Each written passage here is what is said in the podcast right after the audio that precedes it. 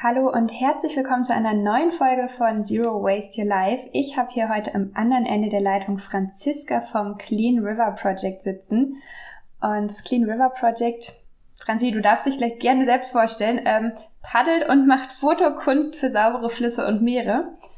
Und ja, hallo erstmal Franziska, dass du da bist heute.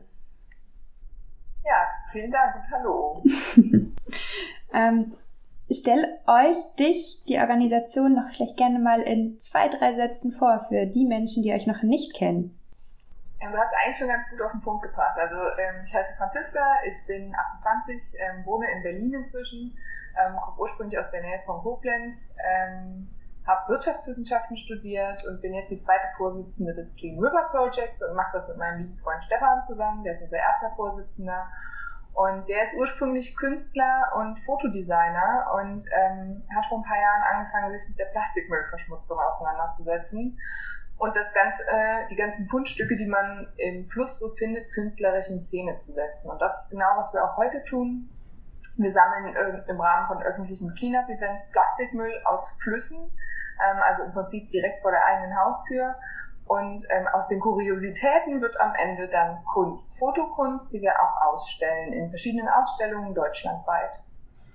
Super spannend. Ähm, die, die mir auf Instagram folgen, haben gesehen, ich war ja vor einer Weile auch bei einem Cleanup vom Clean River Project hier in Berlin dabei. Und ich war super, super überrascht davon, was für absurde Dinge und wie viel Kleinkram wir gefunden haben. Franziska, vielleicht kannst du mal erzählen, ähm, was sind denn Dinge, die ihr häufig findet bei so Cleanups in Flüssen? Und was ist vielleicht auch das Kurioseste, was du hier gefunden hast oder hast finden lassen? Das ist eine gute Frage. Also tatsächlich findet man alles außer Gold, Geld und Diamanten. Das ist wirklich so. Ähm, wir haben schon einen Tresor gefunden, wir haben schon Katheterbeutel gefunden, einen vollen Sack mit Erwachsenenwindeln, ähm, Kinderspielzeug natürlich en masse. Ähm, und die Dinge, die man am häufigsten findet, sind natürlich auch ähm, viel Alltagsmüll einfach. Also es variiert immer so ein bisschen von Fluss zu Fluss und von Ort zu Ort. Also wir sind ja im Moment viel hier in Berlin auf dem Landwehrkanal unterwegs und da findet man sehr viel so Verpackungsmüll, ähm, den die Leute einfach zurücklassen. Flaschen, Dosen, Plastiktüten ohne Ende vom Markt, ähm, aber auch Kronkorken, Kippen, also Mülltüten, aber auch PET-Flaschen, Dosen, äh, jede Menge Sektflaschen. Bierflaschen natürlich auch, zwar kein Plastikmüll, aber gehört da natürlich auch nicht hin. Man findet auch super, super viele Kronkorken und Kippen, also auch ähm, sehr kleinteiligen Müll zum Teil. Ähm, Im Landwehrkanal findet man auch Spritzen, ähm, aber auch verlorene Schuhe und ähm, ich glaube, an einem Event haben wir irgendwie drei Sporttaschen gefunden das ist sehr viel so Zivilisationsmüll, ähm, der von den Menschen gemacht wird, die dort ihre Zeit verbringen. Ja? Also die vielleicht da einen schönen Abend haben, irgendwie Essen to go, Coffee to go, ähm, dort verzehrt haben und es dann da auch zurücklassen. An der Mosel ist es ein bisschen anders, da kommt das Projekt ja ursprünglich her und da ist es ähm, auch viel äh, Müll, der durch die Schifffahrt entsteht und durch die Angler, also ob das jetzt eine Angelschnur ist oder die Köder oder die Dosen von den Würmern, also das ist auch, ähm, oder die Stühle, die dann vielleicht, weiß ich auch nicht, durch große Freude äh, bei dem dicken Fisch ähm, dann kaputt gegangen sind. Manchmal haben wir tatsächlich auch so gezielt abgelagerten Müll, also so ähm, ja, Unternehmensabfälle, also riesige Säcke mit Styropor oder mit Schaumgummi oder anderen Sachen, die da dann gezielt entsorgt sind. Also ich merke schon, da ist wirklich alles dabei.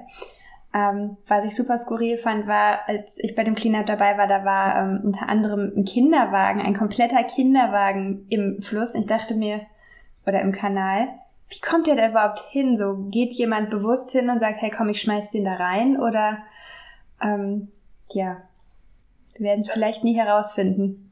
Nee, das fragen wir uns aber auch ganz oft. Also ich meine, manche Sachen sind irgendwie, das kann man nachvollziehen. Also, ähm, sag ich mal, so Verpackungsmüll ist irgendwie verständlich, aber ich finde auch zum Beispiel Schuhe eine total spannende Sache, weil man ja auch immer nur einen Schuh findet.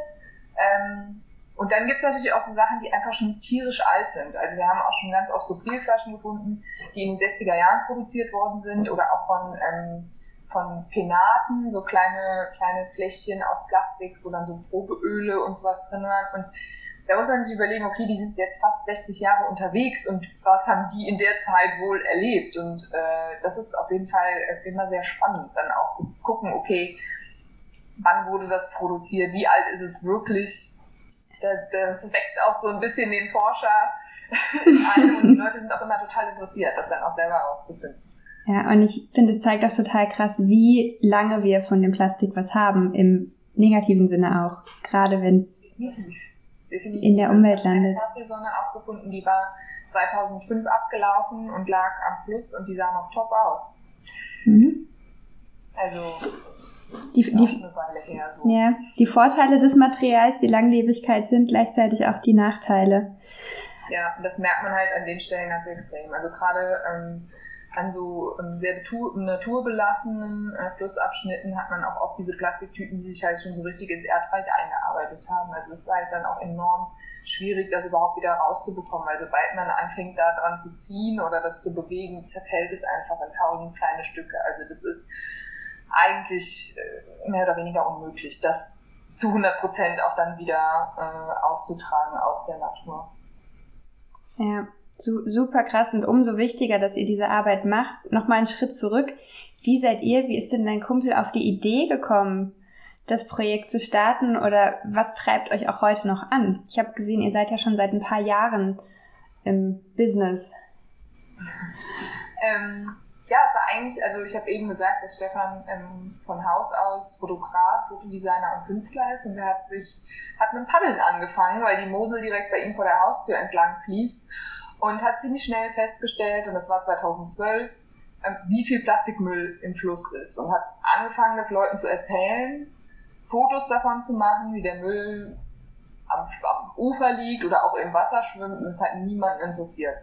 Hat den Müll natürlich auch eingesammelt bei jeder Paddeltour, es wurde immer mehr und die Leute haben gesagt, naja, jeder hat so seine Hobbys, und irgendwann hat er angefangen, das zu fotografieren. Und dann sind die Menschen aufmerksam geworden, weil er überlegt hat, okay, wenn ich das den Menschen erzähle und es interessiert sie nicht, ähm, was für Möglichkeiten habe ich sonst, um auf das Thema aufmerksam zu machen? Und da war dann die Kunst das Medium der Wahl sozusagen und ja auch was, wo, was er von Haus aus kann und wo er sich gut auskennt. Und ähm, mit diesen Kunstwerken haben dann auch so die ersten Interessenten, die dann auch nachgefragt haben. Weil in dem Moment, wo man so einen Gegenstand dann auch in einem ganz anderen Setting irgendwie präsentiert und das auf einmal ja auch total ästhetisch ist und das wieder einen Wert bekommt und irgendwie eine, eine absurde Schönheit auch ausstrahlt, werden die Leute natürlich neugierig. So, wo kommt das her? Wo hast du das gefunden? Wie das hast du im Fluss gefunden? Ähm, ja, und dann hat sich das immer so weiterentwickelt. Und dann ist er 2015 von Koblenz bis in die Nordsee gepaddelt. Und das war auch das Jahr, glaube ich, kann man so sagen, wo dann das erste Mal auch so das Interesse in den Medien und auch ähm, in der Bevölkerung für das Thema gestiegen ist. Vorher war das, wurde das eher stiefmütterlich behandelt und so abgetan und da kam dann der Durchbruch. Und ähm, 2017 haben wir dann angefangen, konkret zu sagen, okay, wie kann man ähm, ein Verein in der heutigen Zeit ähm, was, was können wir tun? Also wie können wir unseren Beitrag leisten? Wie muss das aussehen? Wie können wir ähm, alle Akteure, die auch eine Rolle spielen bei dem ganzen Problem, irgendwie in irgendeiner Form zusammenbringen? Weil unser Ziel war es nicht, nicht mit dem erhobenen Zeigefinger durch die Welt zu laufen und zu sagen, du bist schuld und du bist schuld und du musst es eigentlich anders machen, sondern zu sagen, okay, was können wir eigentlich tun? Ähm, und vor allen Dingen, was können wir direkt vor unserer Haustür tun? Und da, was zu finden, wo jeder mitmachen kann. Und es gleichzeitig auch noch ähm, so zu präsentieren, dass es was Besonderes ist. Und deswegen ähm, sind wir auch immer noch dabei. Und ich glaube, das ist auch das, was so einen großen Spaß macht, dass man halt nicht eben einfach nur Müll sammelt, sondern dass das Ganze zu Kunst wird und dass das Ganze wieder einen Wert hat und ähm, dass man das zusammentut und ähm, da auch eine unglaubliche Freude natürlich auch bei entsteht, wenn man das in der Gemeinschaft macht. Und ja, auf ganz vielen Ebenen irgendwie äh, ist das, dadurch, dass das Projekt so vielseitig ist, bietet es einem einfach total viel. Und ähm, ja, für uns ist es absolut ein Herzensprojekt, ähm, wo wir jetzt seit einigen Jahren sehr, sehr, sehr viel Zeit und Energie reinstecken, aber ähm, wir, wir kriegen das auch immer zurück und freuen uns auch immer total, wenn die Menschen das dann auch so begeistert, wie es uns begeistert, was wir tun. Und das ist immer schön. Und das gibt einem dann auch irgendwie das nötige Durchhaltevermögen. Ja, ja, das Gemeinschaftsgefühl ist auf jeden Fall ein riesengroßer Faktor. Also ich finde, in der Gruppe macht es einfach so viel mehr ja, Spaß, als einfach zu sagen, okay, ich gehe dann mal alleine eine Runde am Fluss entlang. Was natürlich auch jede machen kann, aber es, es macht nochmal einen Unterschied, das stimmt. Was passiert denn mit dem Müll, den ihr im Rahmen der Projekte sammelt? Ihr macht ja nicht aus allem, allem Fotokunst. Ähm, das ist eine Frage, die mir jemand auf Instagram gestellt hat. Was passiert mit dem Müll, wenn ihr ihn eingesammelt habt, wenn er in den Tüten ist?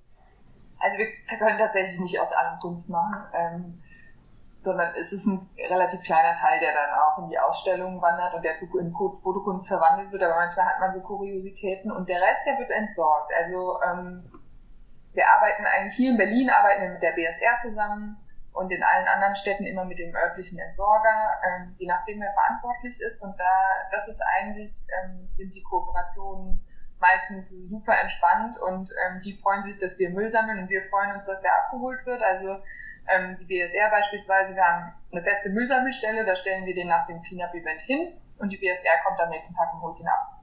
Und langfristig ist die Idee oder ist natürlich auch so ein Gedanke, mal zu versuchen, Teile des Plastikmülls, die wir finden, auch zu recyceln, aber ähm, da was Neues draus zu machen. Aber ich glaube, das ist tatsächlich nur auf so einer, auf einer kleinen Ebene möglich, weil einfach die Sachen, die du findest, oft super verträgt sind und natürlich auch in dem Moment, wo viele, gerade diese Verpackungsprodukte auch aus diesem Mischplastik sind, wo du eigentlich nichts mehr draus machen kannst, haben wir natürlich schon gar keine Möglichkeit, wenn das dann auch noch, weiß ich nicht, wie viele Wochen, Monate, Jahre im Fluss geschwommen ist, macht es dann nicht unbedingt einfacher. Genau, deswegen ist es im Moment, wird alles zu 100% entsorgt, was nicht zur Kunst wird. Dann kommt es auf jeden Fall in verantwortungsvolle Hände weiter und genau. richtet keinen weiteren Schaden an. Wie läuft das denn, wenn ich jetzt sage, ich hätte Lust, dass bei mir auch mal ein Cleanup stattfindet, kann ich sagen, ich würde gerne mit euch kooperieren oder wonach wählt ihr eure Cleanup-Spots aus? Also teilweise ist es so, dass Leute uns anschreiben ähm, und äh, sich das dann auch ergibt und das auch möglich ist, wir das umsetzen können. Und ansonsten ähm, versuchen wir das auch einfach immer, also wir wollen überall gerne mal hin. Deswegen sind wir total offen ähm, und freuen uns auch immer, wenn, wenn Leute uns schreiben. Das lässt sich natürlich nicht immer, immer realisieren. Aber genau, eigentlich kann man uns einfach eine Nachricht schicken und ansonsten sind wir natürlich oft im Raum Berlin unterwegs, einfach aus dem Grund, weil ich hier wohne. Und ähm, viel auch in Koblenz an der Mosel und am Rhein unterwegs, weil da der andere Teil unseres Projektteams sitzt.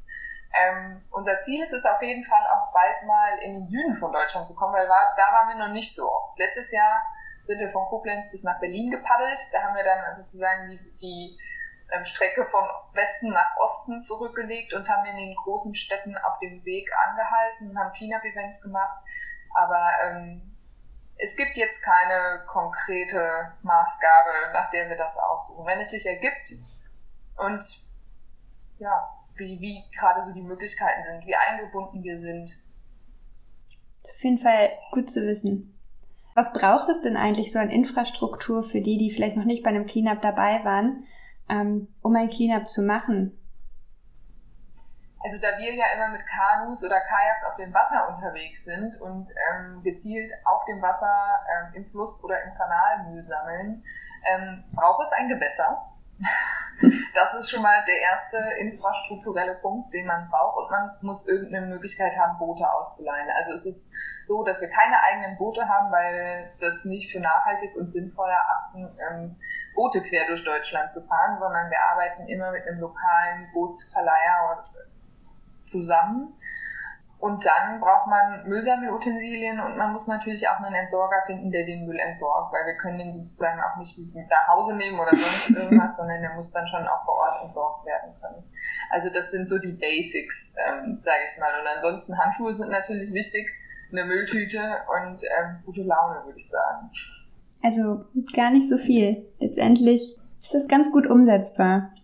Das stimmt, auf jeden Fall. Ich meine, natürlich muss man auch sagen, in Deutschland trifft man manchmal auf die eine oder andere Schwierigkeit, auch ähm, in Bezug auf Grünflächen, Ämter und Zuständigkeitsbereiche. Also man kann natürlich überall einfach mal hingehen und Müll sammeln, aber wenn wir das als Verein machen und das auch ein bisschen größer ist, dann gucken wir natürlich schon auch, dass wir die Genehmigungen dafür haben. Und da sind wir dann auch manchmal an Grenzen gekommen, das muss man schon auch sagen. Aber als Privatperson ist es auf jeden Fall sowieso total einfach und auch wir, ähm, ja, wir wursteln uns so durch, kann man sagen, durch diesen bürokratischen Wahnsinn, der mhm. da manchmal existiert. Aber bis jetzt haben wir es immer hingekriegt.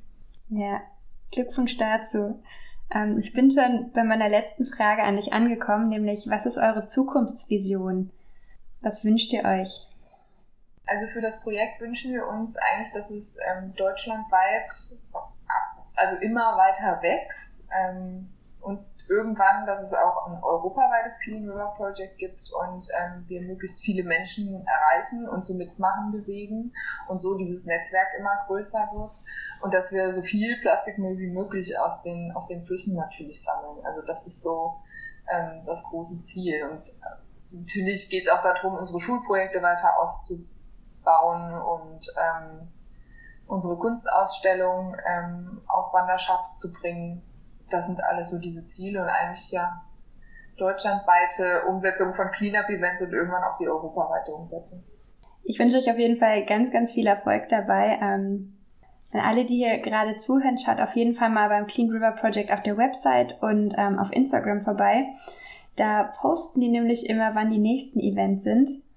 Und ähm, ja, macht da einfach mal mit. Oder geht vielleicht auch selbst beim nächsten Spaziergang mal los und hebt das ein oder andere Stück Abfall auf, das da nicht hingehört. Und danke dir, Franziska, für deine Zeit. Ja, super gerne. Wir freuen uns, äh, das ein oder andere neue Gesicht beim nächsten Cleanup begrüßen zu dürfen. Und ähm, ja, bis bald.